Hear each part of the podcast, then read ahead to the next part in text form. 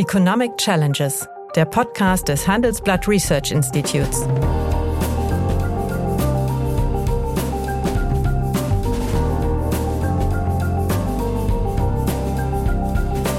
Bert Rürup, der Chefökonom des Handelsblatts, diskutiert mit Michael Hüter, dem Direktor des Instituts der deutschen Wirtschaft, wöchentlich aktuelle wirtschaftliche Herausforderungen für Deutschland wie für die Weltwirtschaft.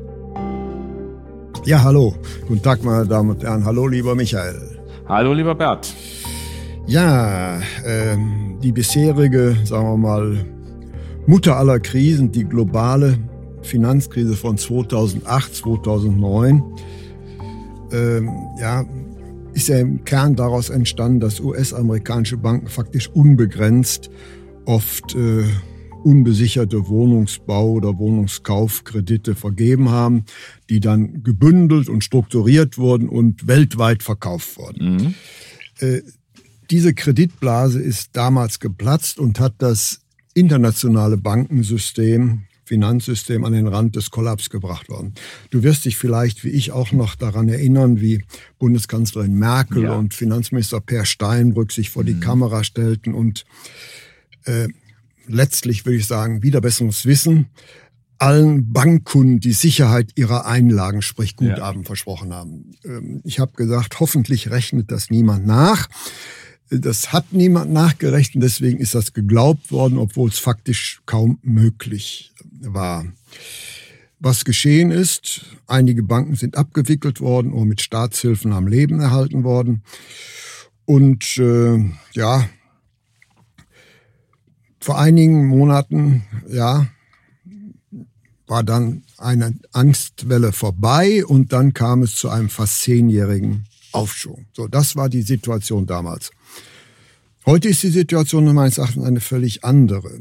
Äh, und ähm, ich bitte dich, damit ich nicht allzu lange reden muss, unseren Hörern und Hörerinnen die Andersartigkeit der gegenwärtigen Krise kurz zu skizzieren.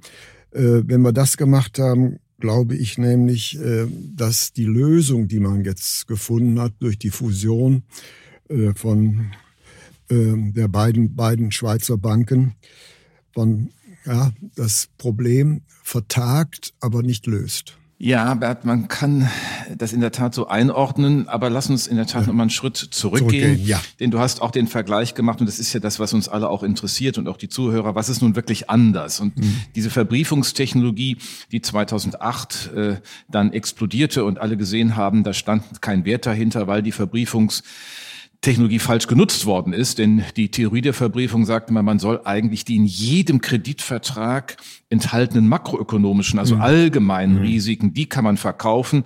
Man hat aber das Gegenteil gemacht. Ja. Man hat die First Loss Tranche verkauft, das heißt das spezifische Risiko und hat aus diesem und hat auch gar nichts behalten. Man hat ja dann danach gesagt, na ja, man muss eigentlich so eine Selbstbehaltsquote mhm. für die Banken, die das machen, äh, definieren. Die ist dann irgendwie mhm. ziemlich beliebig, weil man das nicht allgemein mhm. definieren kann. Zehn Prozent, fünf Prozent mhm. Eines jeden Kredits sind in der äh, Bankbilanz des urhebenden äh, Kreditgebers, nämlich der Bank, dann auch zu belassen, damit ein Interesse mhm. an der Qualität ist. Das kam ja das noch dazu. Man hat quasi Fall. verteilt, mhm. Originate und Distribute hieß das, und man hatte nichts mehr in der Bilanz aus den Augen, aus dem Sinn. Was wir jetzt haben, ist eine andere Situation. Wir haben ein äh, kein wirkliches Kreditrisiko in dem Sinn, dass man die Bestände oder die mhm. Existenz der äh, äh, mit der Schuldner in Frage stellt, sondern dass die Banken selbst durch die Zinserhöhungen der Notenbanken seit vergangenen Jahr oder 21 ne, der der Fed äh, ein Zinsänderungsrisiko erleben und dieses Zinsänderungsrisiko für sich genommen Schwierigkeiten auslöst. Bei mhm. der ähm, ähm, Silicon Valley Bank war das ja so, dass sie langfristige ähm, Anleihen äh, als Anlageform genutzt hatten für die Einlagen, die sie bekommen hatten. Und sie haben in einem hohen Maß 80 Prozent unbesicherte Anleihen, äh, Einlagen. Und diese Einlagen der Sparer waren natürlich dann auch mit Nervosität ausgestattet, als in einem Zeitpunkt man ähm, Papiere verkauft hat, die aber ähm, gar nicht mal zum Buchwert in den Bilanzen mehr standen, sondern weil es ähm, nicht bis zur Endfälligkeit zu haltende Papiere waren, hatte man mit dem Marktwert. Mhm. Das heißt, der eigentliche Verlust war relativ überschaubar, aber die Leute wurden unsicher, die haben gesehen, die haben Liquiditätsproblem, die Liquidität reicht nicht, die müssen Papiere verkaufen. Den Bank ran. Und dann hast du eine solche Situation. Und da würde ich sagen, hier kann man ein, ein, ein, Zitat von dir übertragen, dass du zur Inflation mal, mal hier reingebracht mhm. hast. Nicht Inflation ist, wenn die Leute glauben, dass Inflation ist. Ja. Man kann sagen, Bankkrise ist auch dann, wenn die Leute glauben, es ist eine Bankkrise und man sie nicht eines Besseren belehren mag. Wir kamen aus der Geschichte hinreichend Beispiele. Auch vor zehn Jahren war das oder oder zehn Jahren etwa, ähm, als es dann äh, einen Bankrun ähm, ähm, in ähm, einem skandinavischen, äh, Quatsch, einem, eines, einem baltischen Land gab, in Lettland, wo einfach gar kein Problem vorlag, aber es gab mhm. diesen Bankrun und die Notenbank musste intervenieren, weil es eigentlich keinen realen ja. Hintergrund gab. Also das muss man wirklich als Risiko sehen, denn dieses Zinsänderungsrisiko ist ja nicht nur bei der Silicon Valley Bank relevant, die dann nicht wirklich das, was Kerngeschäft von Banken ist, nämlich Zins ähm, äh, Arbitrage oder Zinsausgleich herzustellen und äh, Zinstransformation mhm. oder Risikotransformation, mhm. äh, Losgrößentransformation, das haben sie im Grunde, dieses Zinsänderungsrisiko,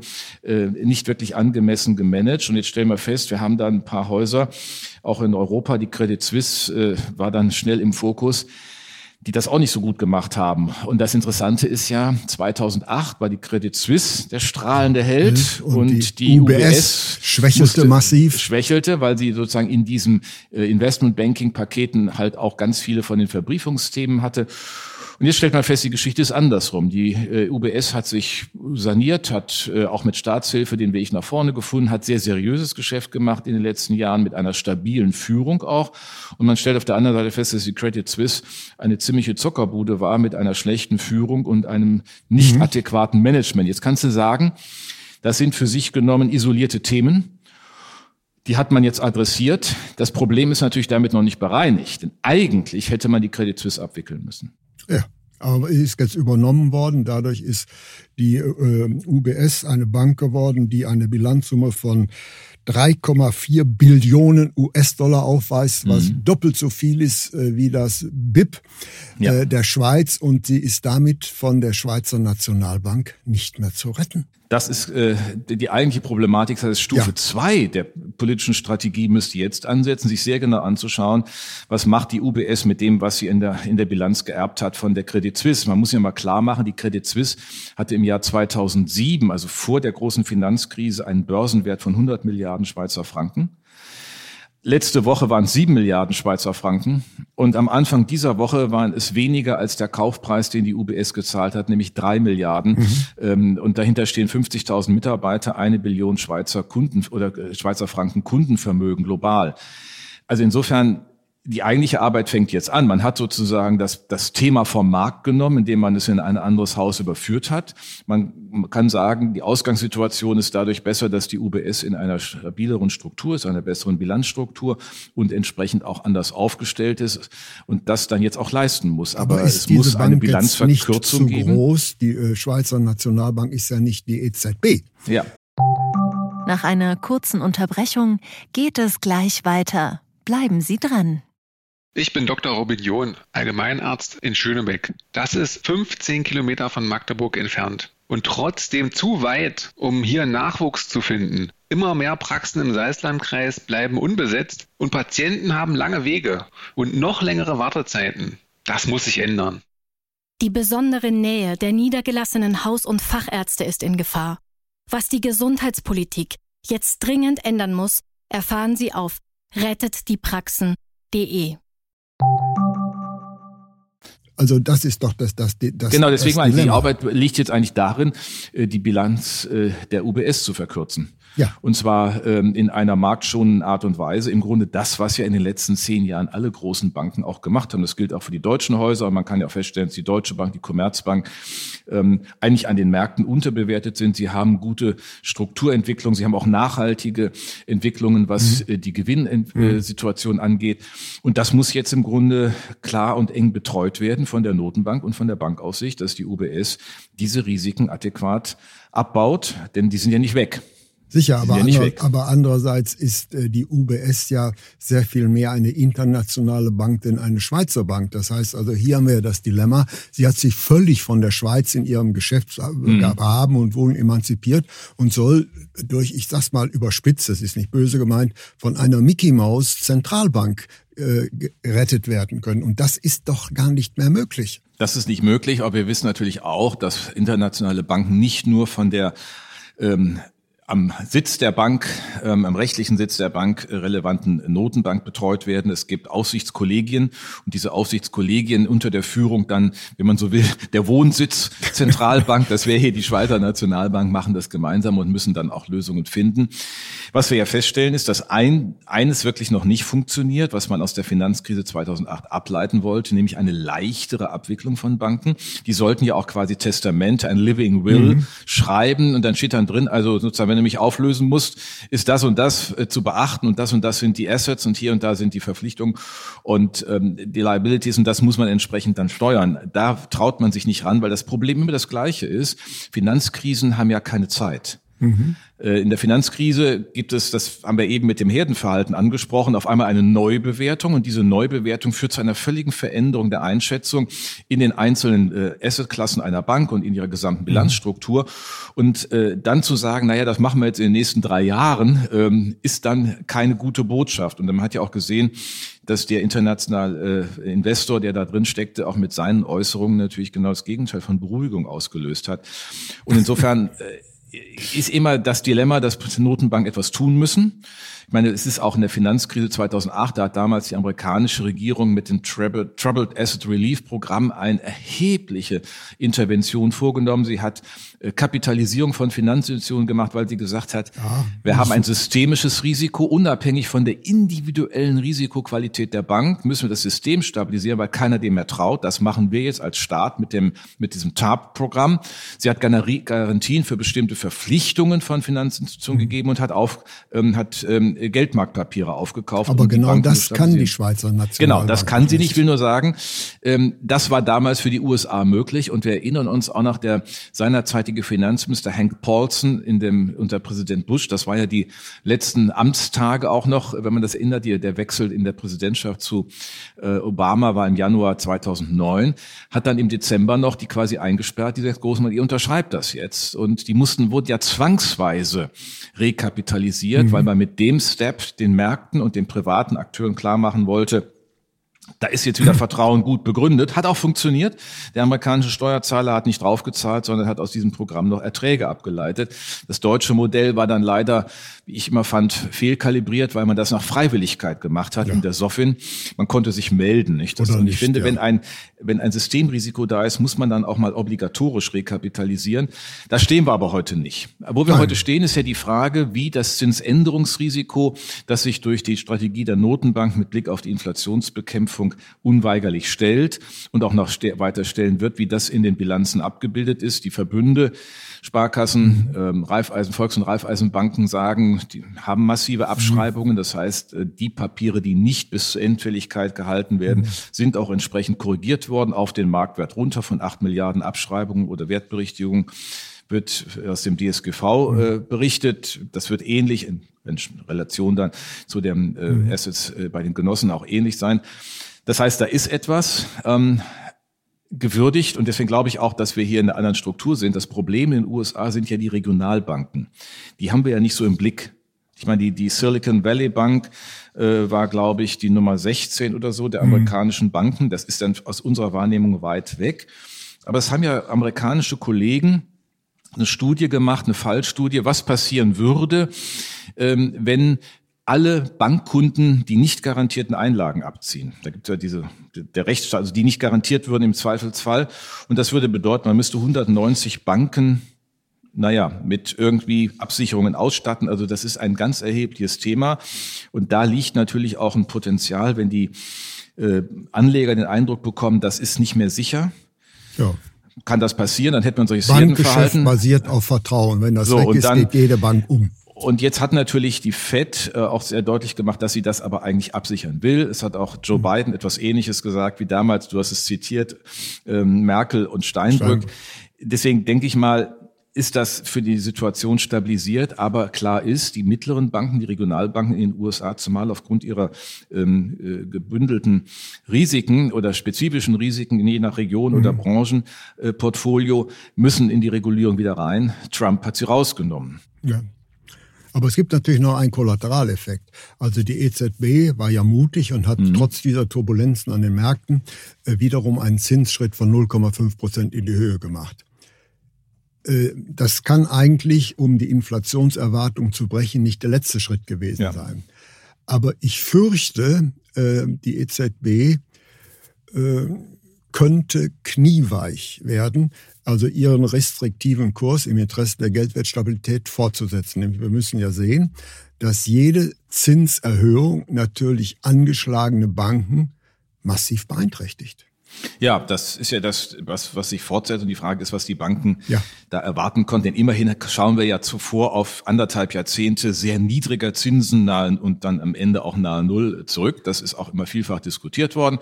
Wir haben ja ein bisschen zögerlich auch ähm, gesagt, naja, die Notenbank muss sehen, sie hat einen Inflationsimport. Sie ist nicht alleine für die Inflation verantwortlich und das kann sie auch nicht so ganz einfach korrigieren. Ich glaube aber, dass sie jetzt schon aus anderen Gründen auch den Mut haben kann, die nächsten Schritte zu moderieren. Dass sie die 50 Basispunkte gemacht hat, waren richtig. Ja. Denn sie hätte ja ansonsten dem Markt signalisiert, die Banken sind in einer schlimmeren Verfassung, als ihr richtig. glaubt. Das war völlig klar. Das Inflationsthema bleibt äh, virulent, aber halt auch nicht mehr in der Form. Wenn ich mir die Erzeugerpreise anschaue, nicht mal bei über 40 Prozent, sondern bei 14 Prozent Anstieg.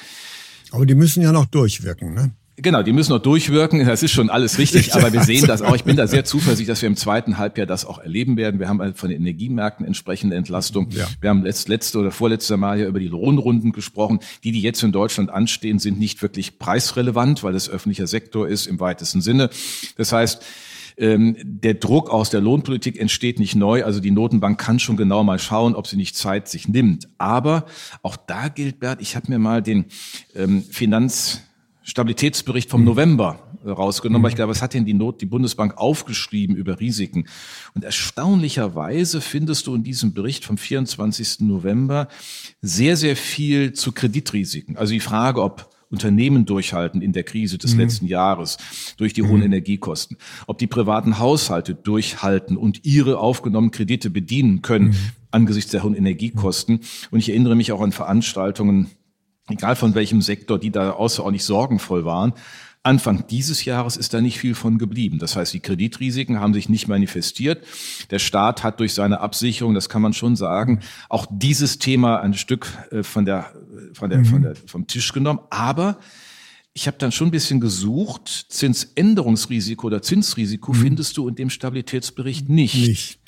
Also das, was die Notenbank eigentlich selbst ja mhm. mit im Auge haben muss, hätte sie eigentlich auch nach meinem Dafürlagen, Dafürhalten in diesem Finanzstabilitätsbericht anders adressieren können. Und das finde ich schon ein bisschen erstaunlich. Das ist noch nicht mal am Rande wirklich ein Thema, sondern es wird so allgemein Verwundbarkeit des Finanzsystems, aber immer mit Blick auf das inländische Kreditgeschäft. Okay. Aber nicht dein, mit Blick auf die Zins. Richtig, äh, aber deine Erwartung ist, dass der nächste Zinsschritt ein kleinerer sein wird. Wenn das das habe ich aber auch vorher schon für angemessen gehalten, aber ich glaube. Aber wenn das der Fall sein wird, sehe ich schon äh, das Presseecho. EZB wird knieweich vor der ja. Reaktion der Märkte. Das ist so sicher wie es Arm in der Kirche und die Glaubwürdigkeit äh, dieser Institution würde dadurch geschwächt, selbst wenn es, wie du richtig sagst, gute Gründe gibt. Ja, aber dann ist ja immer die Frage, was ist entscheidend? Sind das Journalisten oder ist es eine Medienberichterstattung, die sehr kurzlebig ist? Oder muss eine Notenbank nicht auch in der Lage sein, kommunikativ klar zu machen, was sie tut und warum sie es tut? Und deswegen ist ähm, manches von dem ja auch ein, von mir so kritisch begleitet worden, was man auch vom Bundesbankpräsidenten gehört hat, nach dem Motto, es gäbe jetzt nur noch die eine Linie. Also es wird sozusagen, mein Argument war immer, die haben so viel schlechtes Gewissen, dass sie so spät mit den Zinserhöhungen begonnen haben, dass sie so lange die expansive Gelbe, dass jetzt mal, jetzt müssen wir auch ganz lange und ganz massiv das Gegenteil behaupten. Also aus dem schlechten Gewissen wird aber keine gute Geldpolitik. Sie muss argumentativ unterlegt werden und wenn man das frühzeitig und klar macht, äh, kann man da auch äh, die Märkte dann in der entsprechenden Weise äh, die klar Märkte, mit, mit Erwartung Märkte, ausstatten. Ja, aber ob die Bevölkerung ist etwas anders. Nämlich noch leidet die Bevölkerung unter der Inflation. Und wenn jetzt die EZB aus nachvollziehbaren Gründen ihren Restriktionskurs zurücknehmen würde, würde man doch deutlich sagen, aha, die Zentralbank kneift. Ja, also erstmal zurücknehmen ist ja was ja, anderes. Ne? Also es geht ja nicht um eine Zinssenkung, Nein, sondern, sondern es geht um eine sehr konsequente Politik, die das Inflationsrisiko ernst nimmt, aber immerhin in dem Maße, in dem die Notenbank mhm. es auch adressieren kann. Es bleibt immer noch richtig, es ist in hohem Maße importiert. Wenn ich mir aber mal die Bilanz anschaue der äh, Zentralbank, dann stellen wir ja fest, dass ähm, bei den Offenmarktgeschäften ja doch deutlich ähm, etwas zurückgekommen ist. Wir stellen auch fest, dass seit Anfang 21 äh, die Geldmenge M3 äh, mit deutlich geringeren Zuwachsraten mhm. sich entwickelt. Das heißt, da ist viel auch im System angekommen. Das kennt, erkennt man auch seit äh, dem zweiten Halbjahr 22 an den Buchkrediten an die nicht finanziellen äh, Unternehmen und die privaten Haushalte. Also wenn ich mir das alles zusammennehme und dann noch den, ja, die These nicht ganz schlecht begründe, ist der Wechselkurs uns eher hilft im Augenblick. Mhm. Also spricht er eher jetzt für Europa. Es hat letztes Jahr hat viel für die USA gesprochen die Abwertung des Euro bis Euro, in September Euro, auf, Euro auf, steigt, auf 0,95. keine importierte Inflation. So, das mehr. heißt, das hilft von daher. Und wenn ich das ja. alles zusammennehme, gibt es gute Gründe, den Kurs realistisch weiterzufahren. Es geht ja nicht darum, keine Zinserhöhung zu machen. Wir werden sicherlich auch äh, die vier in Sichtweite bekommen. Aber dass man mit 50 Basispunkten Schritten weitergehen muss, weiß ich nicht. Auf der anderen Seite äh, wäre es halt auch wichtig zu wissen, wie die Notenbank denn das Zinsänderungsrisiko für die Finanzwirtschaft einschätzt. Und da ähm, wäre ja auch nochmal ein Stück zu liefern. Nach einer kurzen Unterbrechung geht es gleich weiter. Bleiben Sie dran. Ich bin Dr. Robin John, Allgemeinarzt in Schönebeck. Das ist 15 Kilometer von Magdeburg entfernt und trotzdem zu weit, um hier Nachwuchs zu finden. Immer mehr Praxen im Salzlandkreis bleiben unbesetzt und Patienten haben lange Wege und noch längere Wartezeiten. Das muss sich ändern. Die besondere Nähe der niedergelassenen Haus- und Fachärzte ist in Gefahr. Was die Gesundheitspolitik jetzt dringend ändern muss, erfahren Sie auf rettetdiepraxen.de. Da wäre noch ein Stück zu liefern. Aber ich glaube, bei aller, sagen wir mal, ähm, Besorgtheit, die wir mhm. gerade diskutiert haben, sollten wir vielleicht noch auch mit einem gewissen äh, positiv optimistischen Schlusswort ändern. Äh, nämlich diese Krise, die wir gegenwärtig haben, ist eine völlig andere als die wir vor 2000 Acht haben. Und die Stabilität des Bankensystems ist eigentlich zumindest äh, des Deutschen oder auch des äh, in der Eurozone, ist in der Sache nicht gefährdet. Das bleibt aber dabei, das ist meine persönliche Einschätzung, die kannst du vielleicht nochmal kommentieren, äh, dass die UBS in der derzeitigen Form für die Schweiz ein Klumpenrisiko darstellt. Ja, ohne Zweifel. Ähm, dabei anfangend nochmal zu bestätigen, also da würde ich auch sagen, dieses Aufgabenheft der UBS unter der äh, Aufsicht in der Schweiz und der Begleitung der Schweizer Nationalbank fängt jetzt erst an, richtig mhm. kräftig zu werden, nämlich ähm, eine, eine Größenredimensionierung und möglicherweise auch eine. Die muss, die muss schrumpfen, diese Bank. Muss schrumpfen, ja, oder man muss sie zerlegen. Auch das kann man ja machen. Man muss überlegen, wie man dann aus einer Genesung heraus dieser gesamten Bilanzstruktur, die jetzt von der Credit Suisse auf die mhm. UBS übergeht, da eine Perspektive entwickelt. Aber das ist für mich, äh, da sind wir ganz, ganz im Konsens, dass kann auf Dauer so nicht funktionieren.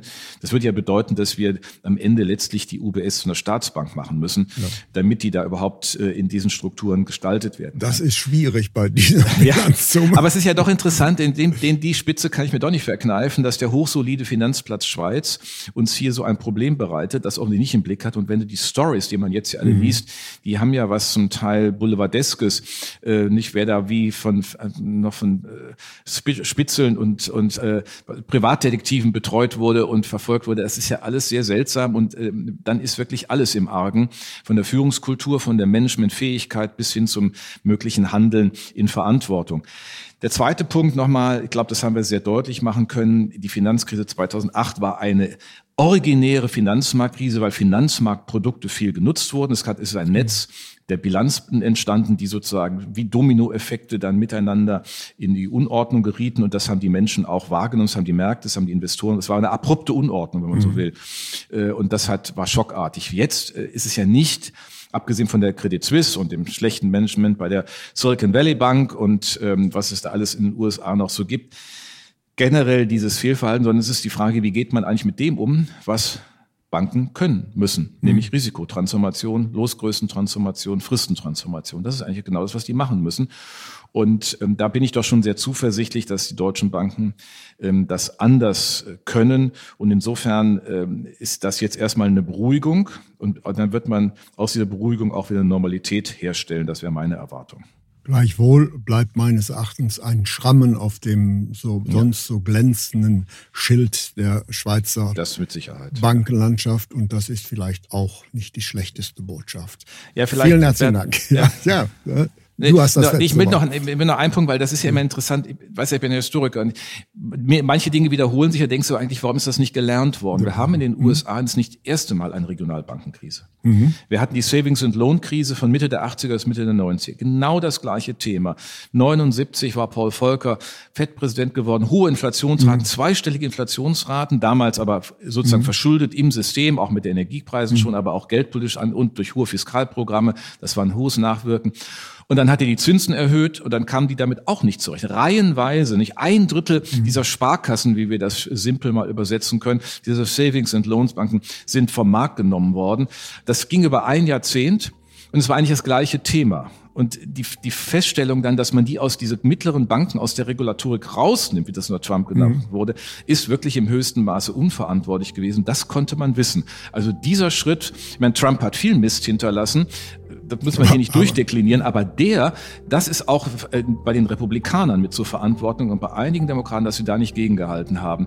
Das äh, hätte man besser wissen können vor dem ja. Hintergrund der Savings- und Lohnskrise. Ja, das ist, da kann ich mich voll anschließen, aber ich wiederhole nochmal, der glänzende Schild des Finanzmarktes Schweiz ist äh, angekratzt. Ja, das ist wie bei Schokolade, die schmilzt dann mal.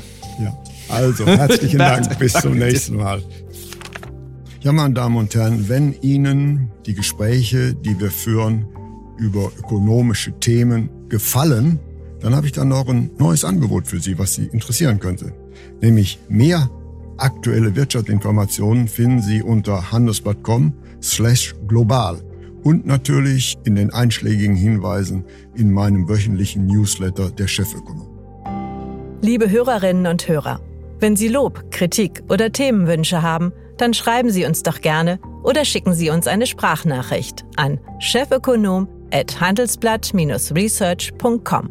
Die Adresse finden Sie auch in der Folgenbeschreibung.